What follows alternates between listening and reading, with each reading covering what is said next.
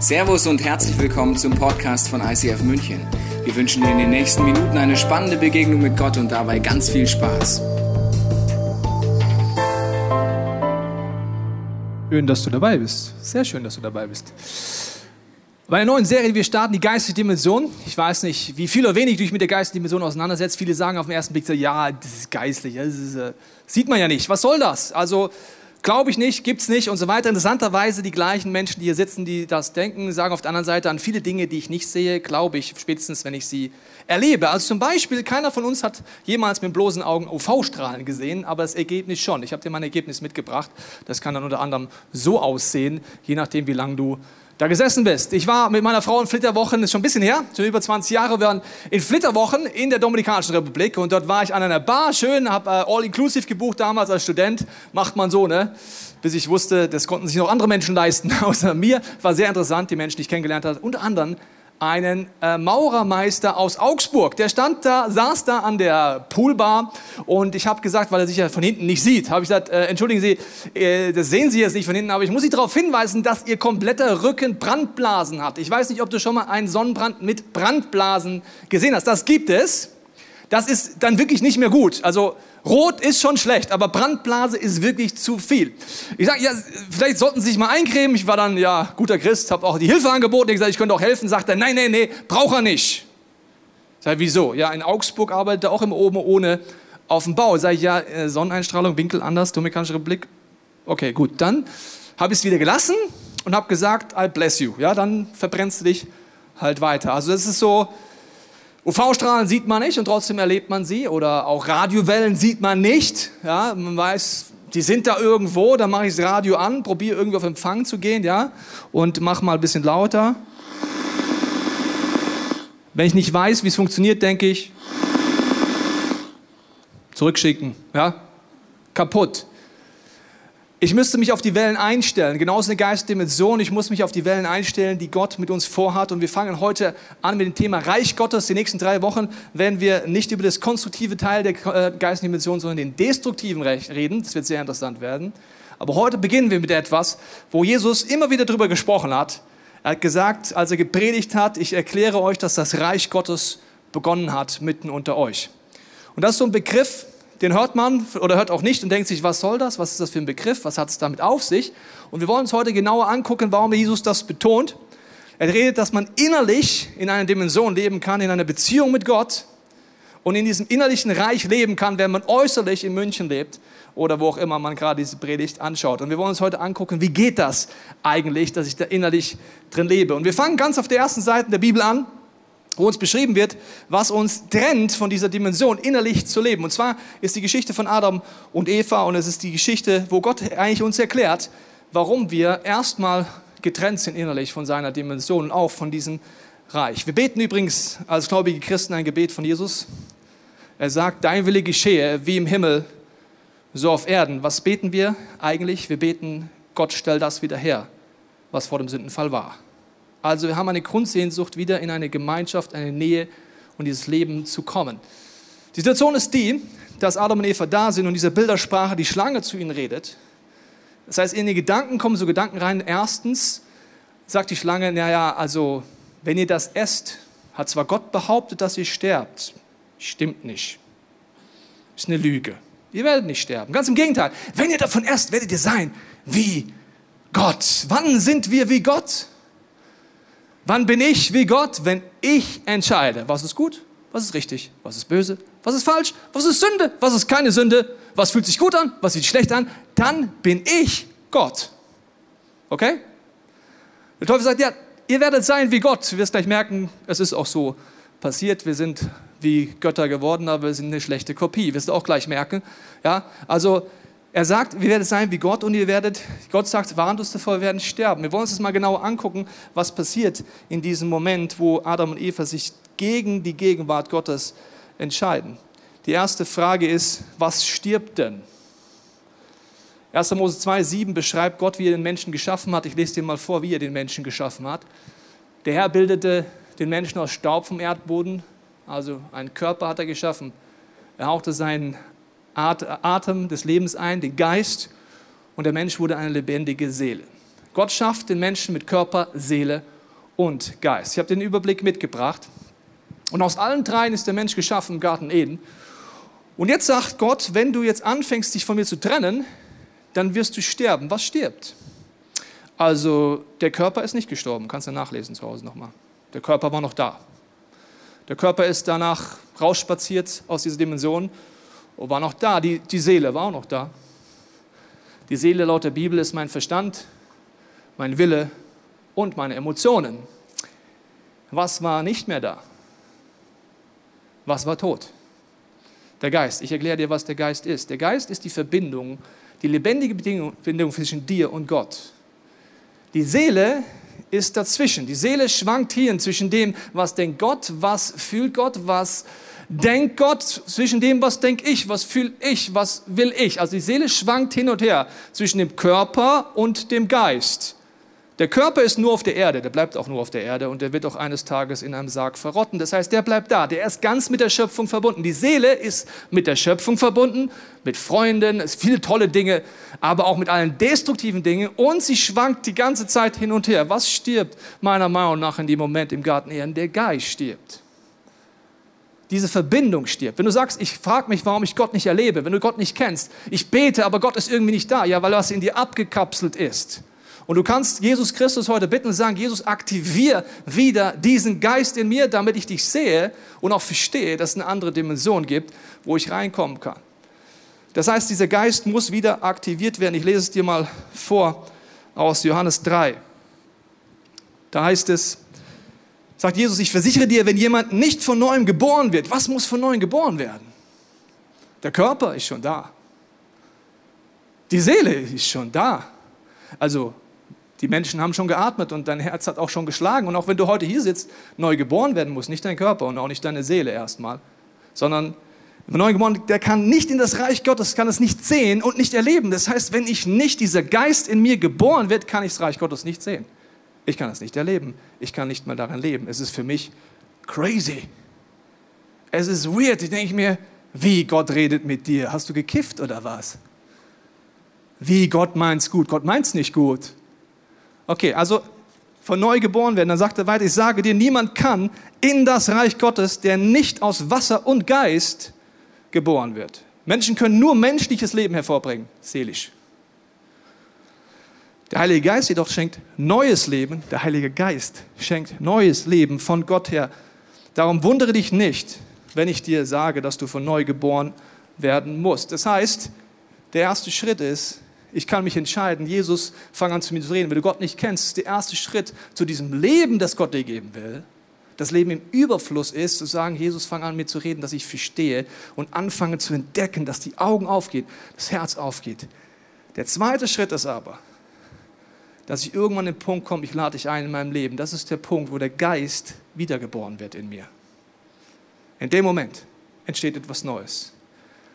Aber ich bin in einer Challenge. Ich kann dir nochmal den Überblick zeigen. Der Überblick zeigt dir, in dem Moment ist der Geist in deinem Leben, da kommen Impulse. Was denkt Gott? Was fühlt Gott? Was ist sein Wille? Und gleichzeitig bin da aber ich, weißt du noch, das alte Ich ist immer noch da, ist immer noch da.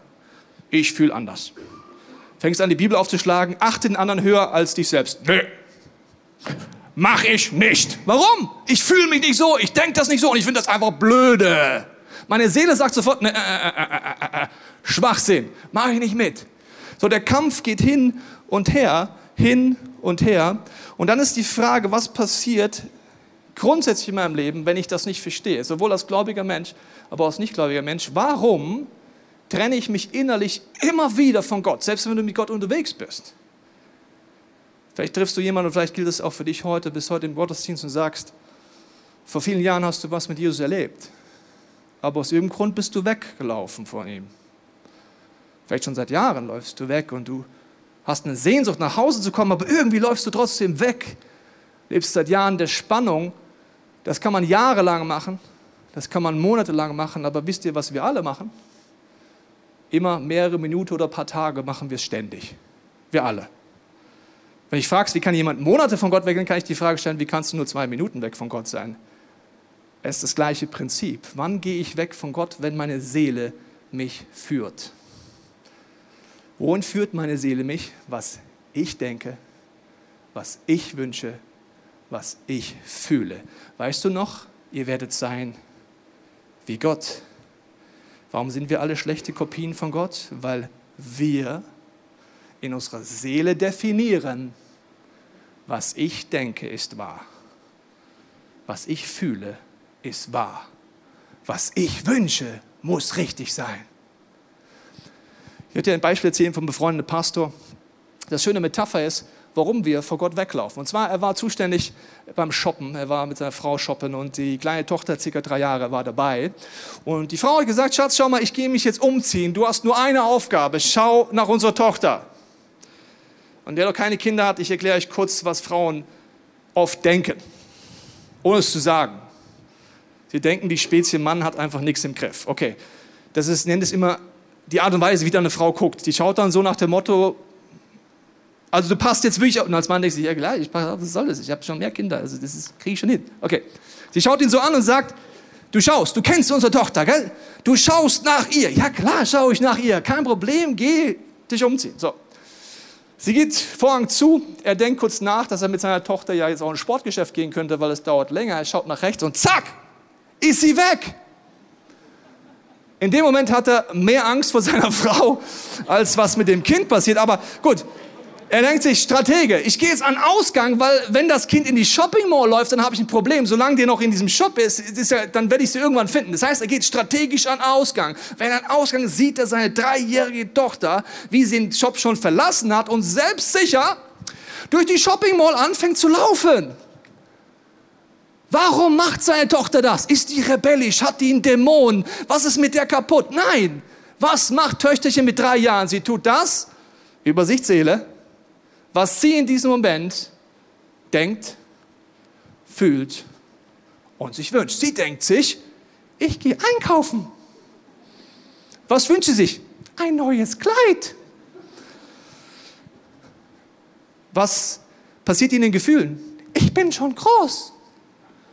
Und dann latscht die los. Damn, damn. Der Papa bleibt ein bisschen hinten und überlegt, ob er das Experiment noch lange macht, aber er weiß, er muss zurück sein, bis seine Frau aus der, dem Vorhang rauskommt, weil sonst kommt es nicht gut. Er schnappt sich das Kind und steht rechtzeitig wieder vom Vorhang, wo das Allerheiligste aufgeht und wieder zugeht. Okay, also, der, warum geht das Kind weg? Weil die Seele entscheidet. Als Vater denkst du, Kind, I love you ich will dir auch was kaufen. Aber wenn du alleine dort losläufst, wirst du irgendwann an einem Ort kommen, wo du denkst, wo ist Papa? Wo ist Mama? Wie bin ich hier hingekommen? Wie läufst du eine Minute von Gott weg? Genau so. Zwei Jahre? Genau so. Okay, das heißt, meine Seele führt mich. Die Frage ist dann ständig, führt meine Seele mich oder führt mich der Geist? Und das ist ein innerlicher Kampf, in dem wir drin sind. Also Johannes 3 sagt uns, wir müssen von neu geboren werden durch Wasser und Geist. Also der erste Schritt ist, du kannst sagen, Jesus, fang an grundsätzlich zu mir zu reden. Vielleicht ist das deine Phase. Aktivier das, weil ich sehe nichts geistlich. Die zweite Phase ist aber offensichtlich, durch Wasser und Geist eine Entscheidung zu treffen. Was für eine Entscheidung wird heute in diesem Taufbecken getroffen? Es wird die Entscheidung getroffen, nicht mehr ich lebe. Über wen rede ich denn jetzt da? Meine Seele, das Destruktive, das Egoistische an mir. All meine Gefühle, die geprägt wurden von Mama, Papa, Gesellschaft, all das, nicht mehr ich lebe, sondern Christus in mir. Ich entscheide mich, Gott zum Chef in meinem Leben zu machen. Im Reich Gottes kann ich nur leben, wenn ich ihn zum Chef mache. Es ist ein Königreich, wenn ich den König anerkenne. Und wenn ich sage, du bist der Chef in meinem Leben und deine Gebote geben mir Orientierung. Warum brauchen wir dringend Orientierung? Weil sonst unsere Seele uns leitet nonstop. Du, wir nennen uns Christ, aber wir sind seelisch geleitet. Ich werde dir nachher ganz viele Beispiele machen und es wird für dich genauso wie für mich unangenehm werden, wir merken, stimmt, meine Seele leitet mich und nicht der Geist. Und das, obwohl ich mir so wünsche, mit Gott zu leben. Epheser 4,21 heißt es, ihr habt von ihm gehört und ihr seid von ihm unterwiesen, wie es Wahrheit zu Jesus, Jesus ist. Legt von euch ab den alten Menschen mit seinen früheren Wandel, der sich auch trügerische Begierden zugrunde richtet. Erneuert aber in eurem Geist und Sinn und zieht den neuen Menschen an, nach Gott geschaffen, wahre Gerechtigkeit und Heiligkeit. Also es gibt die Entscheidung für Jesus, es gibt eine Grundsatzentscheidung bei der Taufe. Es gibt die Grundsatzentscheidung, das Alte soll sterben. Will Gott dich jetzt töten? Das ist eine wichtige Frage. Also wenn ich da reinsteige, deswegen steigen da nicht jeder rein, weil man denkt sich ja, okay, ich steige da rein und dann ist ja nicht mehr, was ich will, was ich fühle. Das ist doch dann nicht gut, oder? Ich sage dir, was Gott töten will. Er will nicht dich töten. Er will all das töten, was dich tötet. Gott will nicht dich töten. Er will all das töten, was dich tötet. Was töte ich? Egoismus, und all das, wo meine Seele ausgeliefert ist meiner Geschichte. Ich mache dir jetzt ein paar Beispiele zu diesem Überblick. Mein Verstand fange ich jetzt mal an und ich werde euch zeigen, was das Problem ist, wenn wir nicht uns täglich neu dafür öffnen. Heiliger Geist, leite mich. Ich tue meinen Geist in Lied machen und ich nehme das Wort Gottes, das mir Orientierung gibt. Römer 12 heißt es dazu folgendermaßen, passt euch nicht den Maßstäben dieser Welt an. Was sind die Maßstäbe dieser Welt? Gibt es allgemeingültige Maßstäbe in der Welt? Welche Welt ist gemeint? Deine und für mich meine. Welche Maßstäbe gibt es denn in meiner Welt? Was ich denke, was ich fühle und was ich mir wünsche. Das sind die Maßstäbe meiner Welt, die sind in deiner Welt ganz anders, aber in meiner Welt sind die gesettelt. Ich zeige dir gleich, wie krass das ist. Okay, dann soll ich mich nicht anpassen. Was soll ich dann machen? Lasst euch vielmehr von Gott umwandeln, damit euer ganzes Denken erneuert wird. Mit wem redet der Autor hier?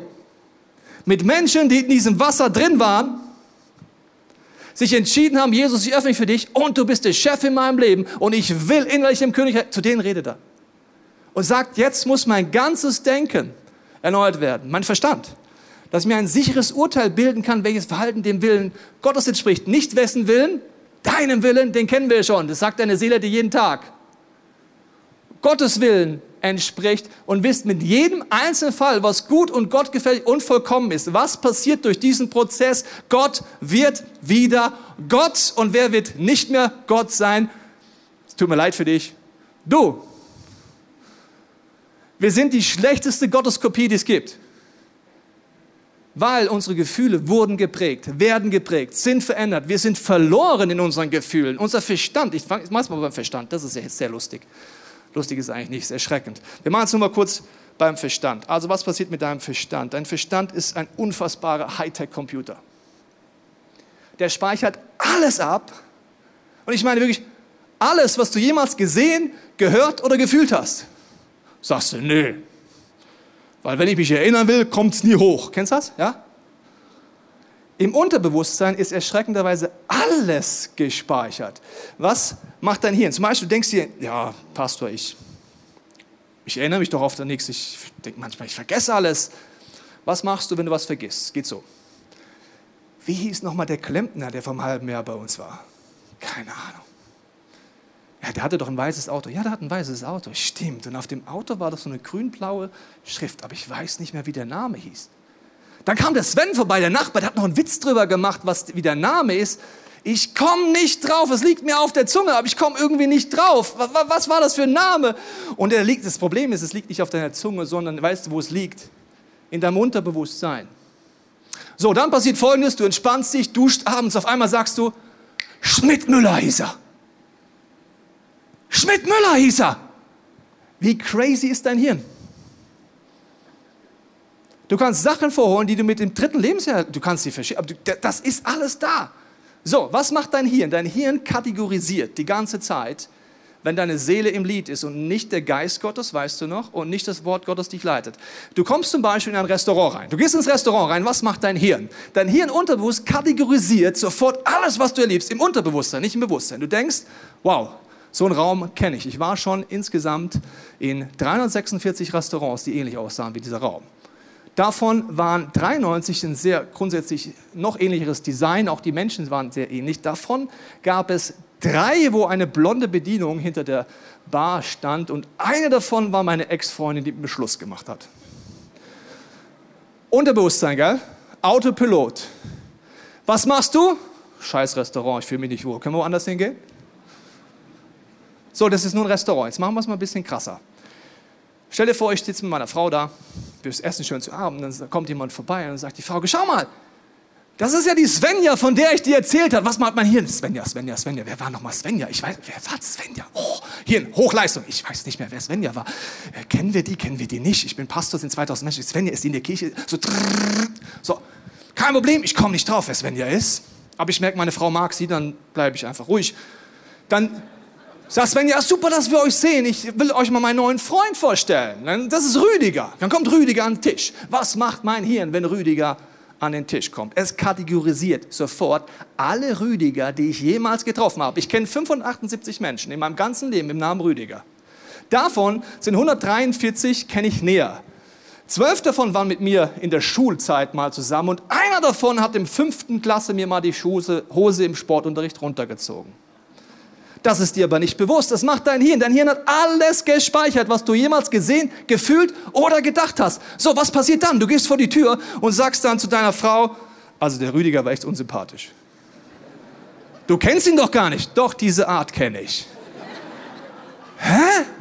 Oder noch besser, das war ein Déjà-vu. Das ist kein Déjà-vu, dein Hirn kategorisiert alles. So, was ist das Problem? Spätestens wenn du Kinder kriegst, dann merkst du es. Dann sagt deine Frau, was wäre mit Salvatore als Name? Was macht dein Hirn? Du sagst nur, ich mag es nicht. Aber was macht dein Hirn? Wie viele Salvatore kenne ich? Waren die nett, waren die nicht nett? Mag ich die, mag ich nicht. Ja?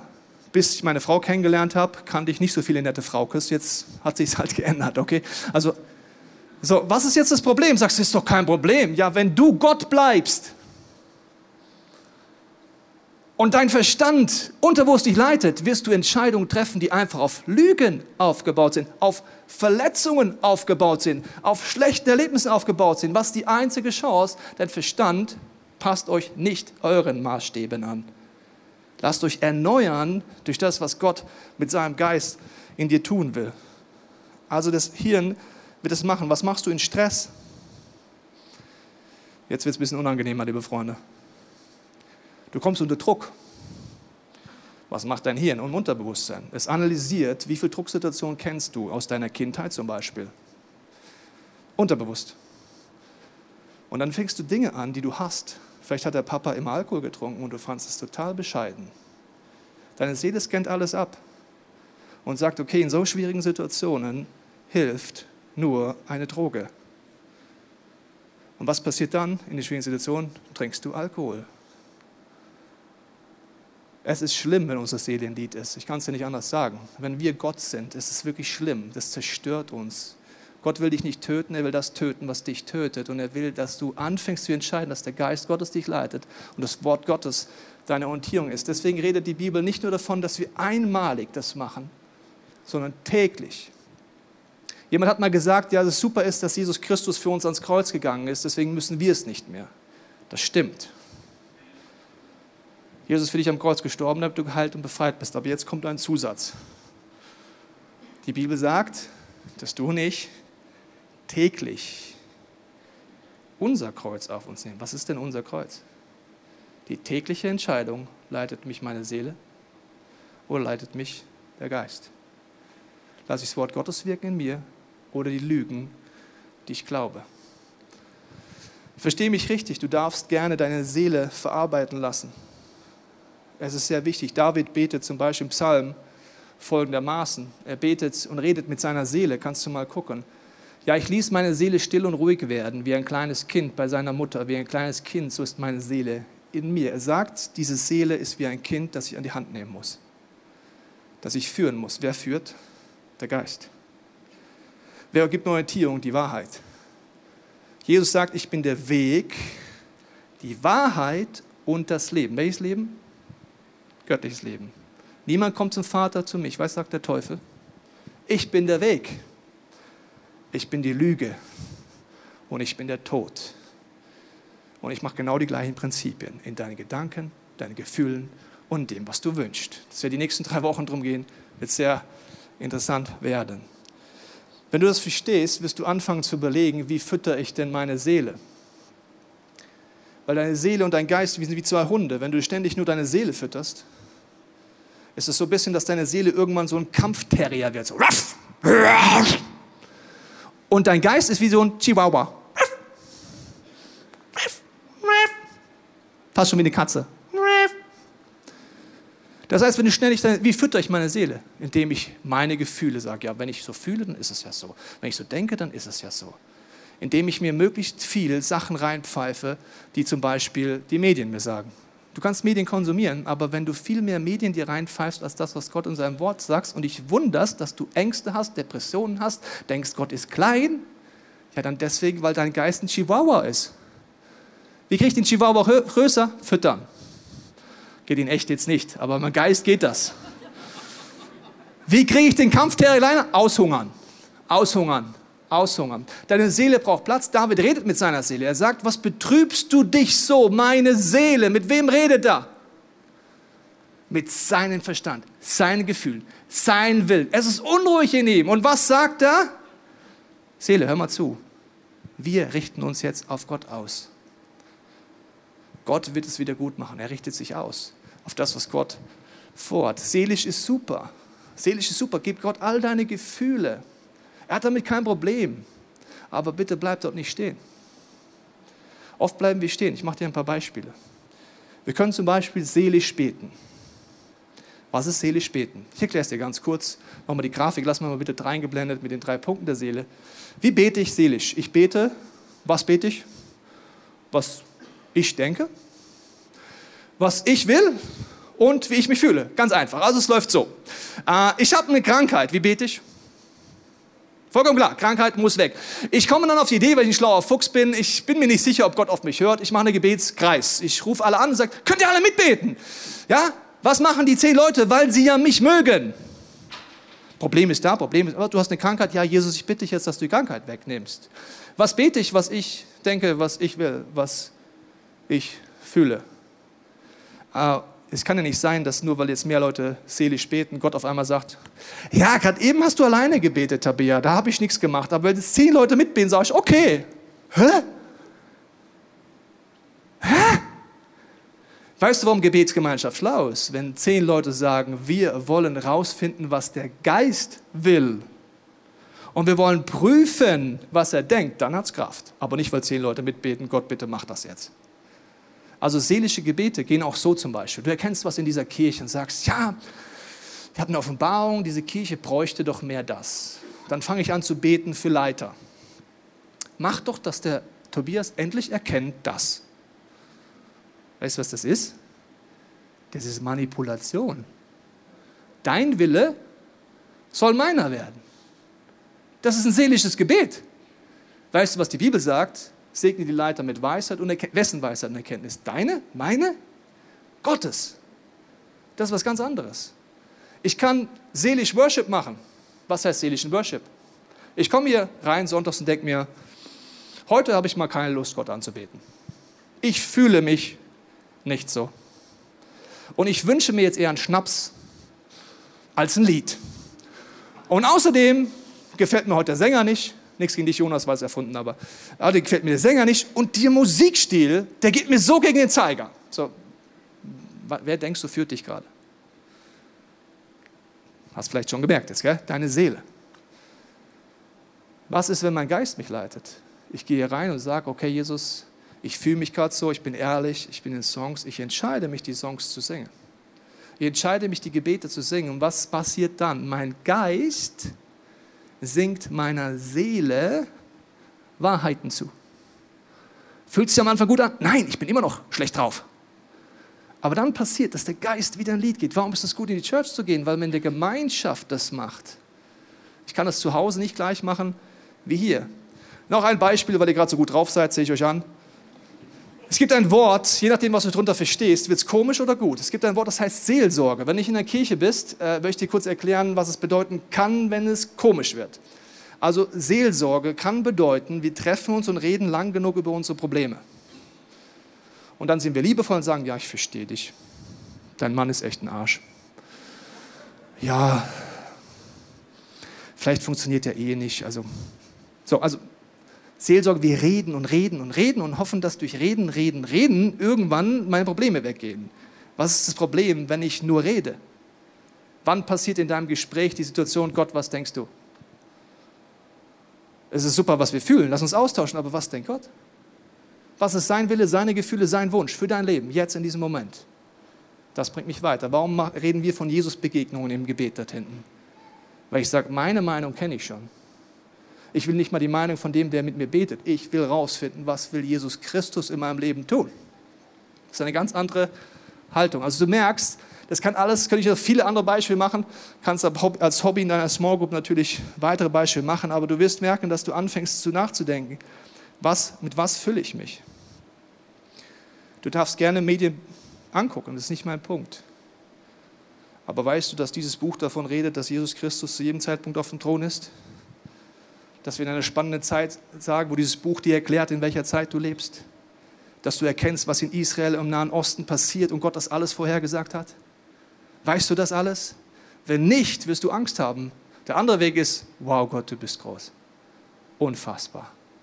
Und das Leben ist auf einmal nicht mehr so eng und so schwer. In 1. Korinther 3 heißt es, liebe Brüder und Schwestern, ich könnte allerdings zu euch nicht wie zu Menschen reden, die sich vom Geist Gottes leiten lassen. Hm, von was haben sie sich leiten lassen? Von ihrer Seele. Und im Glauben erwachsen sind. Erwachsen wer im Glauben der Geist leitet. Ihr wart noch nie, ihr wart noch wie kleine Kinder, die ihren eigenen Wünschen folgen. Was sind die eigenen Wünsche? Meine Seele. Weißt du noch? Was ich will, was ich fühle, was ich denke. Darum habe ich euch nur Milch und keine feste Nahrung gegeben, denn ihr hättet die gar nicht vertragen. Selbst jetzt vertragt ihr diese Nahrung noch nicht, denn ihr lebt immer noch so, als würdet ihr Christus nicht kennen. Wann lebe ich so, als würde ich Christus nicht kennen? Wenn meine Seele mich leitet. Mein Verstand, meine Wünsche, meine Gefühle beweisen Eifersucht und Streit unter euch nicht, dass ihr immer noch von einer selbstsüchtigen Natur bestimmt werdet und wie alle anderen Menschen denkt und lebt. Ich glaube, in dieser Message merkst du ganz egal, wo du stehst, du kannst heute sagen, Jesus, ich mache diesen ersten Schritt. Ich bete, dass du anfängst, mir die Augen und das Herz zu öffnen, ob es diese Dimension überhaupt gibt. Vielleicht glaubst du schon länger an Gott und du merkst, du hast noch nie die Entscheidung getroffen, diese Grundsatzentscheidung der Taufe, dass er wirklich der Chef in deinem Leben ist, dass du seine Gebote zu deinen machen willst und sagst, Gott, ich brauche dringend dein Wort, ich brauche dringend deinen Geist und deswegen durch Wasser, mein altes Leben endet mit Christus am Kreuz und eine Geisttaufe, die danach passiert, wir legen die Hände auf, sagen, dass der Heilige Geist dich durchdringt, will ich jetzt dir nachfolgen. Vielleicht hast du das schon gemacht, aber du merkst, im Alltag geht immer wieder deine Seele in Führung und das kenne ich sehr gut, das hört übrigens nie auf. Letzte Woche hatte ich eine Situation, wo eine Nachricht in mir dafür gesorgt hat, dass meine Seele mich leitet. Woran merke ich das? Ich werde unruhig. Ich bin gestresst. Ich bin vielleicht sauer. Ich sammle Argumente in meinem Kopf, was ich in der nächsten Gespräch mal unbedingt sagen muss. Was ist? Der Friede ist weg, weil meine Seele wird unruhig. Meine Seele kategorisiert gerade in meinem Verstand, was? das wird genauso wie beim letzten Mal. Weißt du noch? Das wird wieder anstrengend. Dann musst du wieder das machen. Wer sagt das? Das Wort Gottes sagt, dass Gott es gut mit mir meint, dass der Vater die besten Pläne für mich hat und dass ich nicht festgelegt bin durch meine Vergangenheit. Ich bin eine neue Kreatur. Aber wenn meine Seele in Lied geht, dann geht es nach unten. Es wird anstrengend, es wird dunkel. Gott sei Dank habe ich eine Frau und Freunde, die im Heiligen Geist unterwegs sind. Nach drei Tagen hat meine Frau gesagt, Junge, du bist ein bisschen komisch. Ich sage, ja, bin ich. Und dann gibt es den Moment, wo die Seele mal reden darf. Das ist super, ja, das ist toll. Vertrauen, du musst es mal sagen. Aber ich will da nicht stehen bleiben. Dann haben wir zusammen gebetet und Freunde reinbauen und gesagt, Jesus, ich tue wieder entscheiden, dein Geist leitet mich. Ich bitte dich um Vergebung, wo ich Misstrauen habe, wo ich Ängste habe, wo meine Seele durchbricht in mir. Ich will wieder, dass du mich leitest und dass du mich wieder in Frieden bringst. In Hebräer 4,12 heißt es dazu, denn das Wort Gottes ist lebendig und kräftig und schärfer als jedes zweischneidige Schwert, dringt durch bis wohin? Wo scheidet es? Seele und Geist. Auch Mark und Bein und ist ein Richter der Gedanken und Sinne des Herzens. Über all die Jahre muss ich eins sagen. Durch die Entscheidung, Jesus zum Chef zu machen und das Wort Gottes anzunehmen und nicht mehr zu diskutieren, merke ich, wie Gott mich in Freiheit führen kann und in Heilung. Ich möchte dich einladen zu überlegen, was für dich dran ist.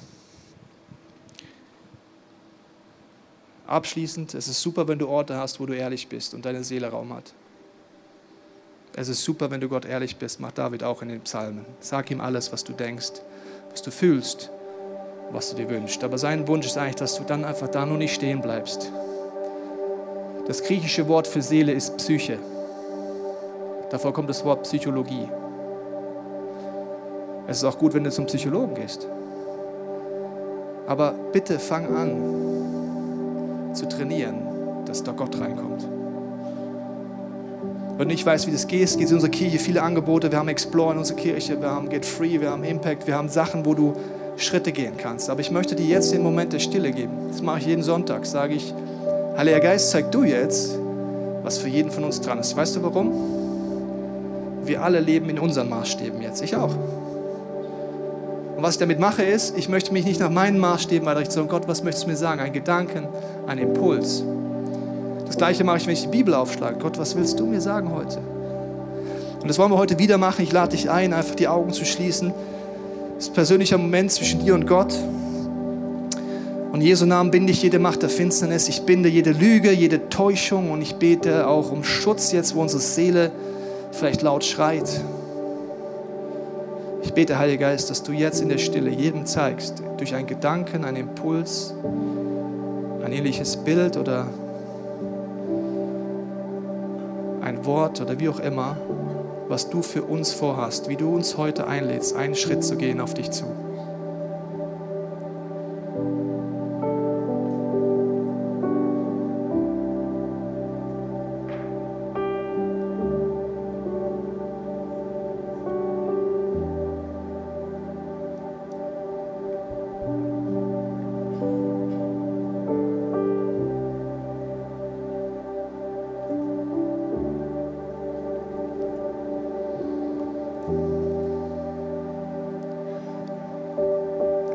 Jesus, ich danke dir, dass du jetzt an Herzen klopfst. Du kannst einfach in deinem Herzen diese Entscheidung treffen und sagen, Jesus, ich kenne dich nicht, aber ich bete, dass du mir Augen öffnest. Vielleicht ist für dich dran, auch heute Jesus wirklich einzuladen in dein Leben. Sagen, Jesus, ich nehme das an, was du am Kreuz getan hast. Ich bete, dass du mich von innen nach außen veränderst. Ich bete für diesen Wiedergeburtsmoment dein Geist in mir wiedergeboren wird. Wenn du heute merkst, du hast diese Grundsatzentscheidung mit dem König nie getroffen, dann lade ich dich ein, wenn den Taufen, das mit Gott auszumachen, was dein Schritt ist. Und Vater, ich bete für mich und für jeden, den das gilt in diesem Raum. Ich bete, dass du mir hilfst, dass dein Geist in Führung geht. Du siehst meine Seele, wie laut sie oft schreit mein Durcheinander in meinen Gefühlen, mein Durcheinander in meiner Identität, mein Durcheinander in dem, was ich wünsche und was ich denke den ganzen Tag. Ich habe die größte Sehnsucht, dass deine Wahrheit mich prägt, deine Klarheit. Ich danke dir für die Bibel. Ich danke dir für deine Gebote. Ich danke dir für dein klares Reden, wenn wir uns danach ausstrecken. Wir brauchen dringend deine Orientierung. Amen. Wir hoffen, dass dir diese Predigt weitergeholfen hat. Wenn du Fragen hast, kannst du gerne an info at icf-moenchen.de mailen und weitere Informationen findest du auf unserer Homepage unter www.icf-moenchen.de.